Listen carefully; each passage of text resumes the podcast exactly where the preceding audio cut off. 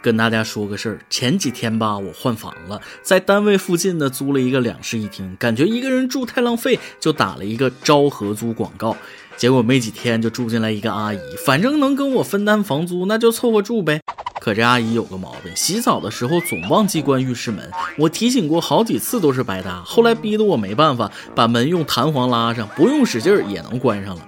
住了没几天，阿姨告诉我：“小伙子，实话告诉你吧，我是替闺女租的，觉得不放心，先来看看啥情况。你是个老实人呐，这我就放心了。”嗯，闺女，我一听立马来精神了，幸福来的太突然，扫地擦玻璃忙得不亦乐乎。第二天，阿姨就把她那两百多斤的大胖闺女送进来了。各位听众，大家好，欢迎收听由网易新闻首播的《每日轻松一刻》，您可以通过搜索微信公众号“轻松一刻”原版了解更多奇闻趣事哦。我是现在每次洗澡必须锁好门的主持人大波。首先和大家通报一下，轻松一刻工作室目前正在全力冲刺一个新的短视频内容项目，语音版的主力小编呢也被抽调参加，所以我们的语音版期数暂时暂时的从每周三期调整为每周两期。几周后，等我们的新项目完成目标了，就恢复了。调整期间期数减少，但内容绝对不会缩水，请大家见谅。也欢迎大家可以多多关注我们工作室的短视频项目《曲大师情感课堂》。最近我悟出了一个道理，什么叫跟对人才能做对事儿啊？好比就到菜市场买菜，跟在大妈后边，等大妈砍完价之后，你就说我也来两斤。什么叫做合作共赢呢？就是大妈和老板砍价陷入僵局的时候，你冲上去说，要是便宜点的话，我也来两斤。至于我跟着我们的美女主编曲艺老师，今年的优秀员工那是妥妥的。不知不觉，二零一八就剩下一个多月了。这几天上网已经看到有网友在规划二零一九年的目标了，可我连二零零九年的目标都还没达成呢。小的时候梦想那是当科学家、歌唱家、演说家，反正都是这个家那个家的。结果长大了之后鸡鸭都没成，还是太高估自己了。还科学家呢？现在成个家都难啊！行了，我的私事就不麻烦大家了。今天有一件非常重要的事儿要告诉大家，该穿秋裤的赶紧穿秋裤，冷空气就要来了。十月七号，一年一度的节气立冬来了。未来三天，随着一股超凶冷空气来袭，大半个中国气温将创新低，秋裤封印将大面积解除，覆盖全国百分之八十的面积。这波秋裤预报，我先替天下妈妈友情发布。顺便一提，立冬该吃饺子了。立冬不端饺子碗，冻掉耳朵没人管呢。我依稀记得十年前有一个说秋裤的段子，不知道大家听过没有？有一种思念叫忘穿秋水，有一种寒冷叫忘穿秋裤。身在北方的我表示，这根本就不是什么秋裤预警，明明是棉裤预警。不瞒大家说，身为八零后老人，我已经穿一个月秋裤了。建议各位北方的小伙赶紧穿上吧，不然上了岁数那就完了，老寒腿、关节炎，上楼都费劲，晚期就是植物人，看谁都嘚瑟。而南方的网友们就酌情而定吧。听说现在广东、福建那块还能穿短袖呢？啊，难道说不穿短袖才是对立冬最大的尊重吗？我在北方的寒夜里大雪纷飞，你在南方的艳阳里四季如春，俩字儿老羡慕了。但说正经的，能穿秋裤最好还是穿上。这个季节宁可热点也别冻着。每到换季的时候，都是流行性感冒的高发季。提醒大家一下，得了感冒千万不能乱用药，尤其是某些所谓的万能神药。蒲地蓝听过吧？啊，有孩子的朋友应该都知道，在不少家长心中，蒲地蓝作为中药制剂几乎没有副作用，而这种药在包装上标识的不良反应一栏中也写着尚未明确。可以说，蒲地蓝是孩子感冒、咳嗽等常见疾病的常备药。但这几天，国家药监局明确指出，蒲地蓝消炎制剂的不良反应包括恶心、呕吐、腹泻、过敏等反应，同时明确了孕妇慎用和过敏体质者慎用。只要感冒咳嗽嗓子有问题了，医生都不去看，直接喝瓶蒲地蓝，再吃点 VC 银翘片，再冲一袋三九感冒灵，一步到位。说是万能神药也不过分，几乎家家必备。但这次明确蒲地蓝可能产生的不良反应，对于很多人来说是件好事儿。以前是在不明确的情况下服用，现在明确了禁忌和副作用，在推广中医中药的同时，科学的指明安全的使用方式，这是一种进步。不仅如此，可以有效避免一些自以为是的家长自作主张给孩子滥用药的行为。俗话说得好，是药三分毒，别以为什么纯天然中药就没副作用，中成药大部分药性偏凉，肠胃不好很容易拉稀。所以，对于不管是中药西药，我建议只要说明书上不良反应尚不明确的药都别吃，安全最重要。本山大叔曾经说过：“人生在世，屈指算，最多三万六千天。对于自己的生命，要学会珍惜，要学会爱自己，学会爱别人，珍惜你身边的每一个人，每一个物吧。用你的脑袋想想，现在是什么每天孜孜不倦地陪在你身边？没错，你的手机。而一部手机的寿命大约是在三到五年，只有人类寿命的二十分之一。手机只是你生活的一部分，而你却是它的全部。”所以，请放下身边的杂事，多陪陪你的手机。这方面我就做的特别好，不光陪着他，还天天对着他笑呢。说起手机，跟大家聊聊关于苹果的事儿。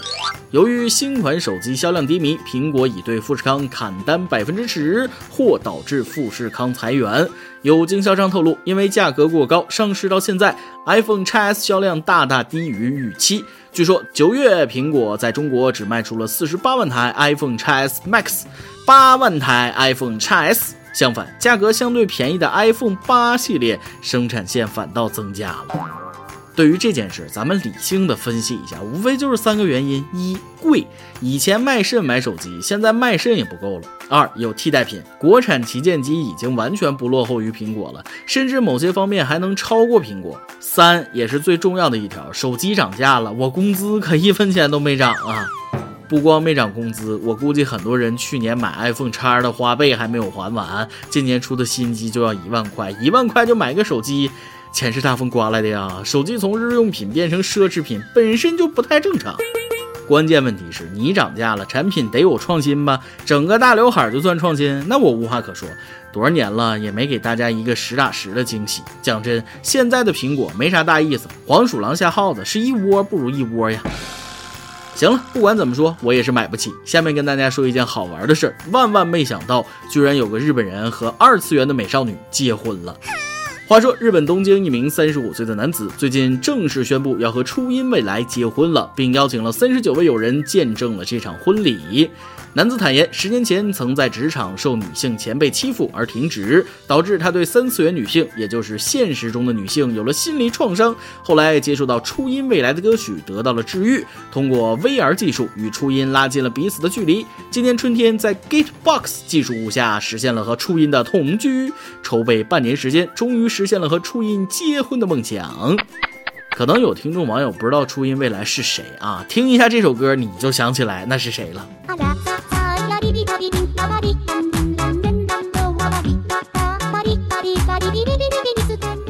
没错，就是那个蓝毛双马尾的长腿小萝莉。要说三次元最大重婚犯是新垣结衣，二次元最大重婚犯非初音未来莫属了。作为第一代虚拟歌姬，俘获了多少宅男那颗脆弱的小心脏啊！果然很日本，这么高调的宣布和二次元小姐姐结婚，人同意了吗？但玩归玩，闹归闹，别拿我初音开玩笑，这门亲事我反对，谁允许你和我老婆结婚的？这位日本的兄弟，不瞒你说，初音未来不光是我老婆，我还看过他专门的演唱会。要我说，这事儿在日本不是什么新鲜事儿了，其实在中国也不是什么新鲜事儿。头几年热播的电视剧《大宅门》的白玉婷小姐，不就和万小菊的相片结婚了吗？啊，也是二次元的纸片人呐。既然对女人失去了信心，不想结婚，那就不结婚了呗。啊，喜欢二次元也未尝不可。二次元的女孩子那才好呢，既不会跟你发脾气，也不用送他们礼物。你不开心了还能哄你，唱歌给你听，跳舞给你看。初音未来给了你一个信念，忽然让你找到了治愈心理创伤的利器，也是好事一件。只要你开心又不伤害别人，那就行了。只是有一件事我必须说，不要出轨啊！现在那些二次元宅男们换老婆换的太快了，基本上几个月换一次，一定不能和他们一样，要做一个始终如一的宅男啊！初音未来的歌你想唱就唱，但以后去 KTV 唱歌，你恐怕再唱不了一些必点的歌曲了。事情是这样的，近日中国音集协发出公告，要求 KTV 终端生产管理商和卡拉 OK 经营者，在今年十月三十一日前删除或者不向消费者提供六千多部音乐电视作品。我大概看了一下列表，其中绝大多数是粤语歌，包括陈奕迅的《十年》、K 歌之王、明年今日、十面埋伏等热门金曲。此外，张惠妹的《听海》、我可以抱你吗？邓紫棋的《泡沫》、信乐团的《死了都要爱》等热唱曲目亦在列。殷吉贤还回应说，删除的六千多首歌曲，著作权方没有加入协会，对 KTV 冲击应该不会很大，且大部分不是特别流行的歌曲，演唱率都不高。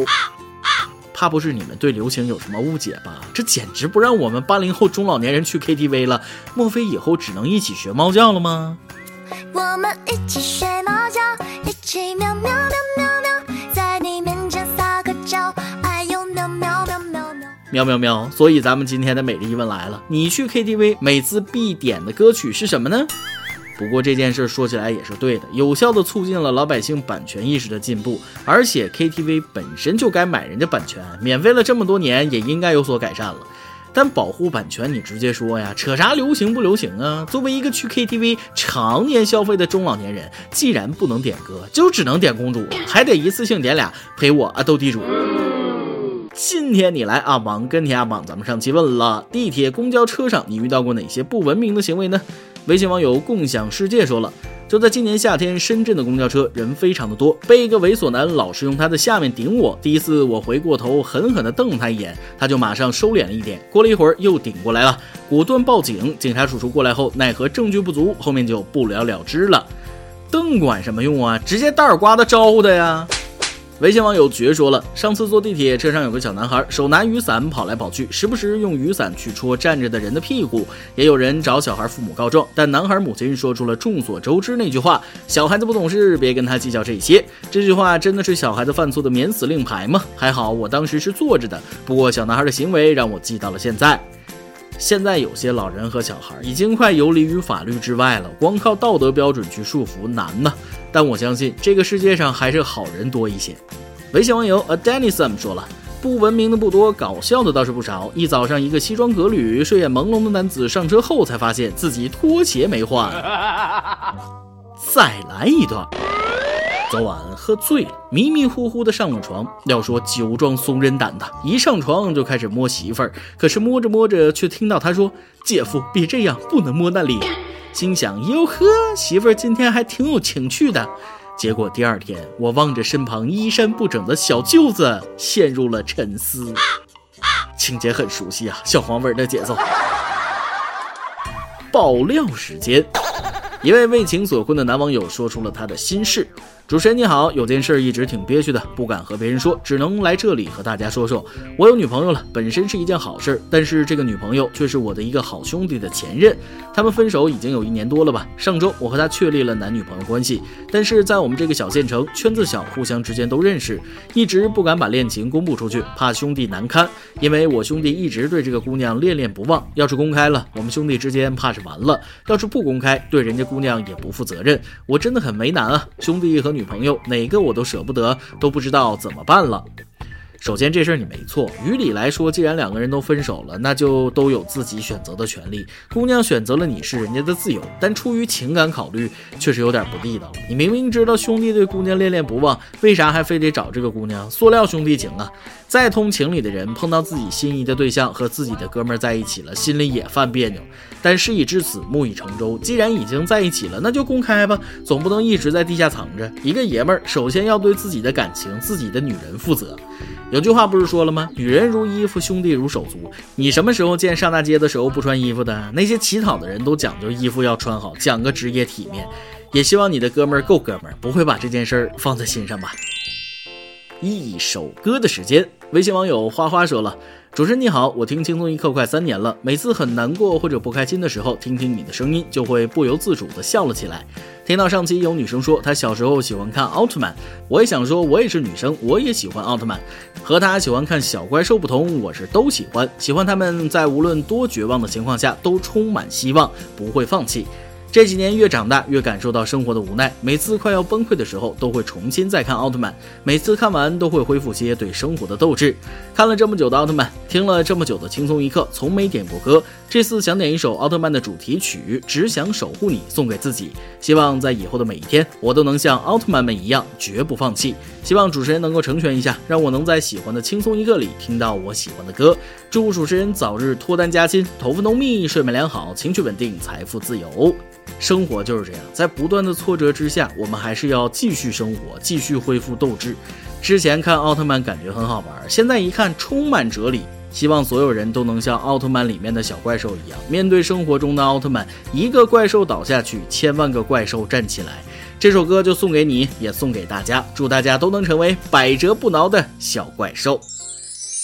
以上就是今天的网易轻松一刻，由电台主播讲当地原汁原味的方言播轻松一刻，并在网易和地方电台同步播出吗？请联系每日轻松一刻工作室，将您的简介和录音小样发送至 i love 曲艺 at 幺六三点 com。老规矩，祝大家都能头发浓密、睡眠良好、情绪稳定、财富自由。我是大波，咱们下期再会，拜拜。